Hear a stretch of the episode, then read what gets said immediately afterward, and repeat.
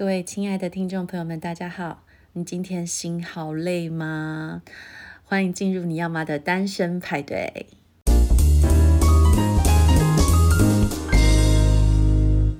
最近大家因为这个新冠肺炎哦，每个人都过得这个很焦虑，对不对？因为就是可能也不能出去玩啊，然后原本计划好的旅行都被迫取消了。像我原本也是计划要带我的小尼奥呢，呃，五月底的时候要去温哥华。那原本觉得温哥华很安全啦，但是因为看起来全球疫情非常紧张，所以后来我也是只好就是取消我们的行程了。哦，所以今年他的生日呢，我们就不能再温哥华过，现在要重新安排。那呃，希望大家呢，在新冠肺炎的袭击之下呢，都还可以保有一个呃健康的盼望，好不好？然后出门记得一定要戴口罩，回家一定要洗手，呃，漱口，嗯、呃，然后呃，清洁完身体，好不好？再上床，好不好？我很注重床的整洁，OK。那在这一波这个新冠肺炎呢，全球都被袭击的呃巨大的这个呃消息量被掩盖了一个很重要的新闻，我不知道大家有没有注意到，就是在三月三十一号的时候呢，我们台湾呢有十八位法官呃提出了一个。通奸除罪化的一个申请，希望大法官可以来呃视线看看这个通奸罪呢是不是呃有违宪的部分哦。那这个其实这个罪与我们是息息相关啦，因为为什么呢？因为呃目前就是有通奸罪的话，它就是刑法的部分，所以就是以前我们常常看到有人去呃就是请征信社啊去拍那个小三。呃，跟这个老公在这个汽车旅馆，呃，突然这样破门而入，然后再拍他们就是性器结合中哦，这一定要性器相结合的证据。其实我自己是觉得有点严格啦，但是但是当然，就而且那个画面也不好看嘛，所以我我是觉得当时这个通奸罪要成立，它本身也有。相当的难度。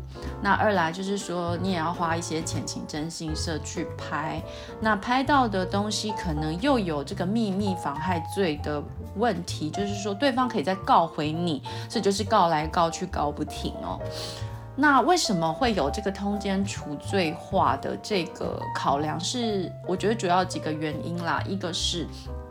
其实现在全世界除了回教国家以外呢，只剩下台湾，然后呃菲律宾，呃还有北韩，好是有保有这个通奸罪的这个刑法的部分。也就是说呢，它在全世界它都是一个比较所谓。呃，司法比较落后的一个象征，我觉得这是主要的原因啦。那二来是说，法官他们认为呢，这个呃通奸罪它并不是呃婚姻存续的一个最好的保障方式。那以前会有这个是，主要是觉得说对婚姻有贺阻的作用，但是经历了这么多年的社会演变，我们会发现好像事实上也没有达到什么贺阻的作用哦，大家就是没在怕的，想出轨的人还是继续出轨，想找性伴侣的还是继续找性伴侣。那再来就是说，其实呢，在通奸罪成立的部分，哦，女性是高过于男性的哦，你们知道为什么吗？因为在台湾的这个社会呢，我们觉得对男性出轨、婚姻外遇的这个部分，我们还是有比较大的通融性啦。那其实，在通奸罪，它是，呃，你可以提告嘛，就是两个老公跟小三，他们都是可以成立的，被提告的。但是我们在台湾的通奸罪，你是可以单独对你的配偶撤告，所以会留下小三他被告。所以通常小三就是女生嘛，所以女生她其实她的这个呃被判通奸罪的比例是高过于男性的，因为通常我们会对配偶撤告。那其实这个就是一个哲学问题了，就是说他到底是呃只有小三要负责吗？嗯、对，对我来说，我会觉得像我是离过婚嘛，那我的前夫他也是。有这个外遇跟我分居很多年的经验。那当时呢，我的父母亲他们很很生气，所以他们其实是想要找征信社去拍。对，因为其实我前夫算是比较大辣辣的，就是跟小三进行所有的事，比如说他租了一个豪宅，然后他们就住在里面，然后呃，其实邻居也有我认识的朋友，他们都在电梯里面可能遇见过，然后他们有自己的住所之外呢，我的前夫呢，他也是直直接把小三带到办公室去工作，跟我的公公啊什么的，就是就是一起这样子。那所以事实上，我如果要搜证的话，其实是非常容易啦。但是你们要问我为什么我没有选择做这件事情呢？就是我也是跟我的父母说，请不要去找任何的征信社去拍任何的证据哦。第一是因为我不想看，知道吗？就是那个不好看。第二，我觉得这实在是，you know, get my life dirty。就是我想要保持我的生活的一个干净，那我想要简单化。那他有外遇是事实嘛？他也没有隐藏嘛？那我的选择就是说，我要提告，或是我不要提告。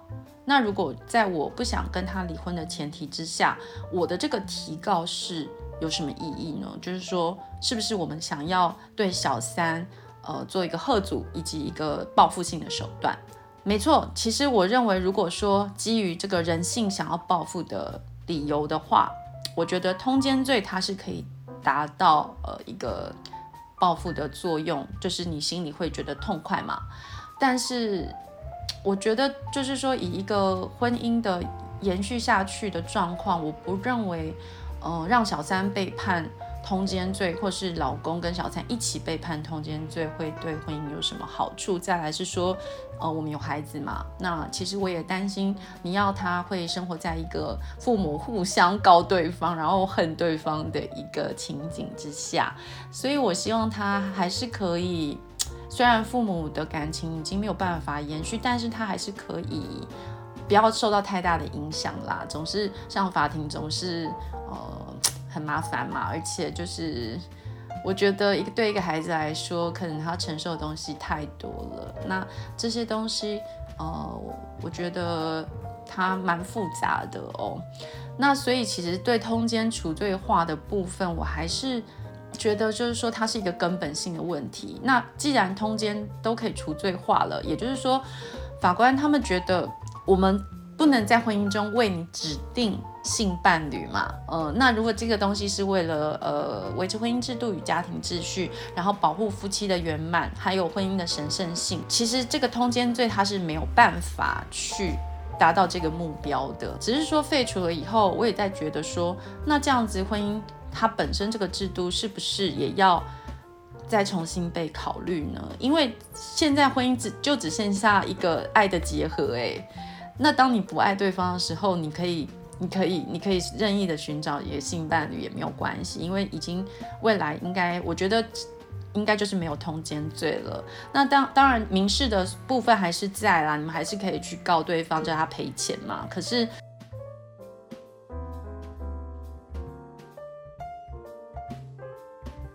呃，我觉得心碎不是说钱就可以抚平的，好吗？就是呃，对方的背叛。呃，并不是说他给你多少钱，你就会觉得好过。那当然就是说，基本上来说，如果有金钱上面的这个呃资助或者是就是赔偿的话，可能会稍微对生活上有一些改善啦。但是我也想听听大家觉得通奸除罪化到底呃是在保护女性呢，还是说就是呃这个东西基本上它是有。个嗯，留下来的必要，嗯，不过目前看起来是整个世界的趋势，就是通奸它是会除罪化的哦，所以我觉得婚姻的这个东西呢，婚姻这个制度可能也会接下来面临到很多的挑战，对对，那我我自己是觉得说，你问我呢，还相不相信婚姻啊？哦，你问一个离婚的女人相不相信婚姻？来来来，各位你们坐好，我们把椅子拉好，坐下来讨论好了。你们还相信婚姻吗？你们在婚姻里面得到的，呃，是快乐大于痛苦吗？还是苦乐参半呢？还是好幸福好幸福呢？都欢迎你们到尼奥妈的这个粉丝专业，尼奥妈的新妈妈主义咨询给我，让我知道你们的想法哦。那我自己本本身是嗯。我觉得婚姻对我来说是非常神圣的东西，就是说，它还是一个爱大于所有一切的事情。就是说，今天我们真的很爱对方，我们想要透过这个婚姻制度呢，来认可我对你的爱。我们想要一个呃很明言的一个公证，就是说，嘿，我们结婚了耶，我们是属于彼此的，你不要来碰我的伴侣哦。然后呢，这个人是属于我的，我也是属于他的。但是我觉得这个东西复杂，就是说人性会改变，关系也会改变嘛。所以其实我上次就是看到伯恩跟一个日本的这个脱口秀的这个女女女女主持人，他们就是有了一段关于婚姻的一个辩论哦。那因为伯恩刚结婚嘛，那他觉得他当然是支持婚姻制度，所以他才去结婚的。那这个日本的这个。呃呃，这个 comedian 他就是他就是反对婚姻制度。那我其实蛮同意他的说法，就是说他觉得婚姻呢应该也是像一个 contract，就是它有年限的。比如说我们跟你，我们跟对方签一个五年合约，嗯、然后我们到时候如果还很合得来，那我们就续约。那如果我们合不来了，我们就解约嘛。那当然又有人提出一个新的问题，说那如果有小孩的嘞？那这样子合约要怎么办呢？那我的想法是，maybe 可以就是有小孩的这个合约要自动续约至小孩十八岁，呃，或者是说，其实他跟就是离婚夫妻一样嘛，你们可以就是轮流照护。那当然对于小孩来讲，这是一个很不见得是令人开心的事情啦。像比如说你要好了，他从呃大概一年级开始就过着。呃，我跟他爸爸轮流照顾他的，呃，这种生活。那其实他像他现在已经五年级了，那他已经蛮会表达了，他才透露出他的感受。有一次他就说，他觉得他自己很像垃圾一样被丢来丢去。哇，其实那天我听到的时候，我真的是眼泪马上喷出来，因为我真的觉得很对不起他，让他过这样的生活。那当然，他不是像垃圾，所以我就让他，我就告诉他说：“宝贝，你是因为我们都非常的爱你，我们都很想要呃争取可以跟你在一起相处的时间，所以我们会呃希望每个礼拜都可以有一半的时间让你跟爸爸，然后也跟妈妈相处。所以很抱歉让你有觉得被丢来丢去的感觉，但事实上呢，我们都是因为很爱你，所以才想要跟你见面的。”所以我觉得这些事情啊，其实非常的困难。在这个离婚的呃生活里面，我觉得孩子的部分，呃，确实是我们需要花很多时间去沟通的，也让孩子知道到底发生什么事情。那我觉得我自己的策略就是全部诚实以对哦，就是连包含嗯、所有一切他爸爸跟我之间发生的。可以说是百分之九十九的事情，应该都是诚实以告这样子，让他虽然还小，也许他不明白所有的事情，但他随着年纪慢慢的长大，呃，人生经验慢慢的增加，他会慢慢的去观察，然后去了解，就是说这些事情发生的原因是什么。那再来就是说，我觉得。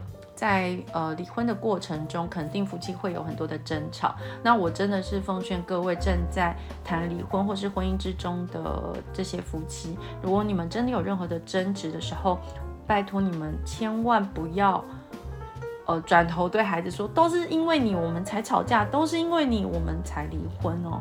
因为事实上跟孩子。没有关系嘛，对不对？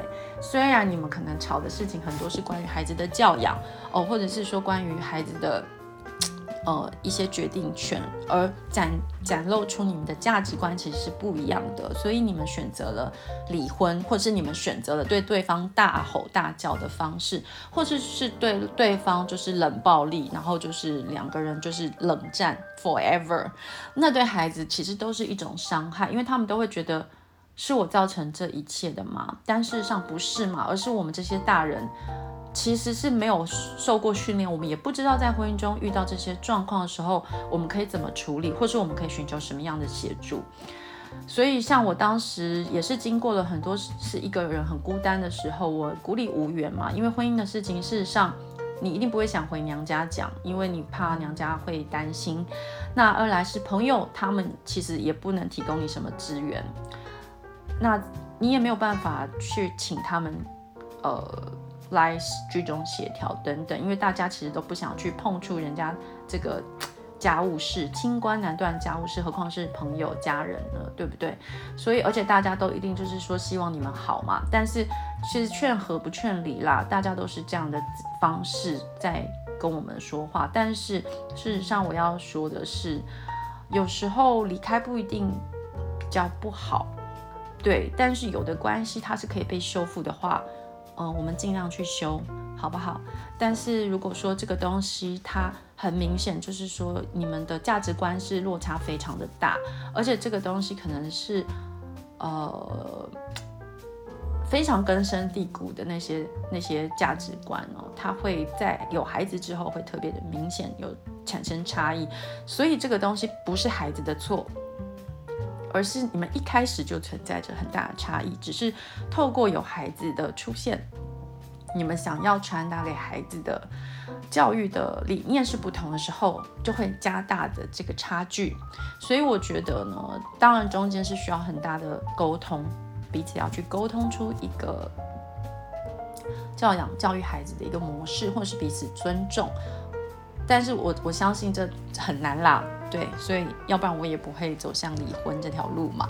那你们如果要问我，就是说为什么我当初不想去提告任何事情哦？嗯，其实当时也很多朋友就是说，如果换成是他们哦，他们会把老公告到死哦，一定要把他整死，拿到很多的钱。但我觉得，如果可以有那个能力，我是觉得蛮痛快。但是我我自己的性格上呢，天生就是比较爱好和平啦。那我觉得，呃，我也希望就是说，在离婚之后，我的儿子呢，他还是可以，呃，体会到爸爸和妈妈各自的爱。所以我也不在他面前说爸爸的不是，呃，也是尽量就是让他知道说，爸爸是很疼他的，就算他，呃，已经。跟我之间没有感情了，但是他对小孩是非常疼爱的，所以我觉得，嗯，要花很多后续的时间啦，就是售后服务哦，整个小孩生出来之后就是一辈子课题。那不管你是在婚姻里或者在婚姻外，各有各的课题。那我们就是勇敢的去面对，然后呃，遇到什么状况的时候，我们可以把优先把孩子放在前面来做考量，因为如果就是说我们把他。养坏了，就是说他变成一个内心有创伤的孩子，那他长大就是一个坏掉的大人嘛。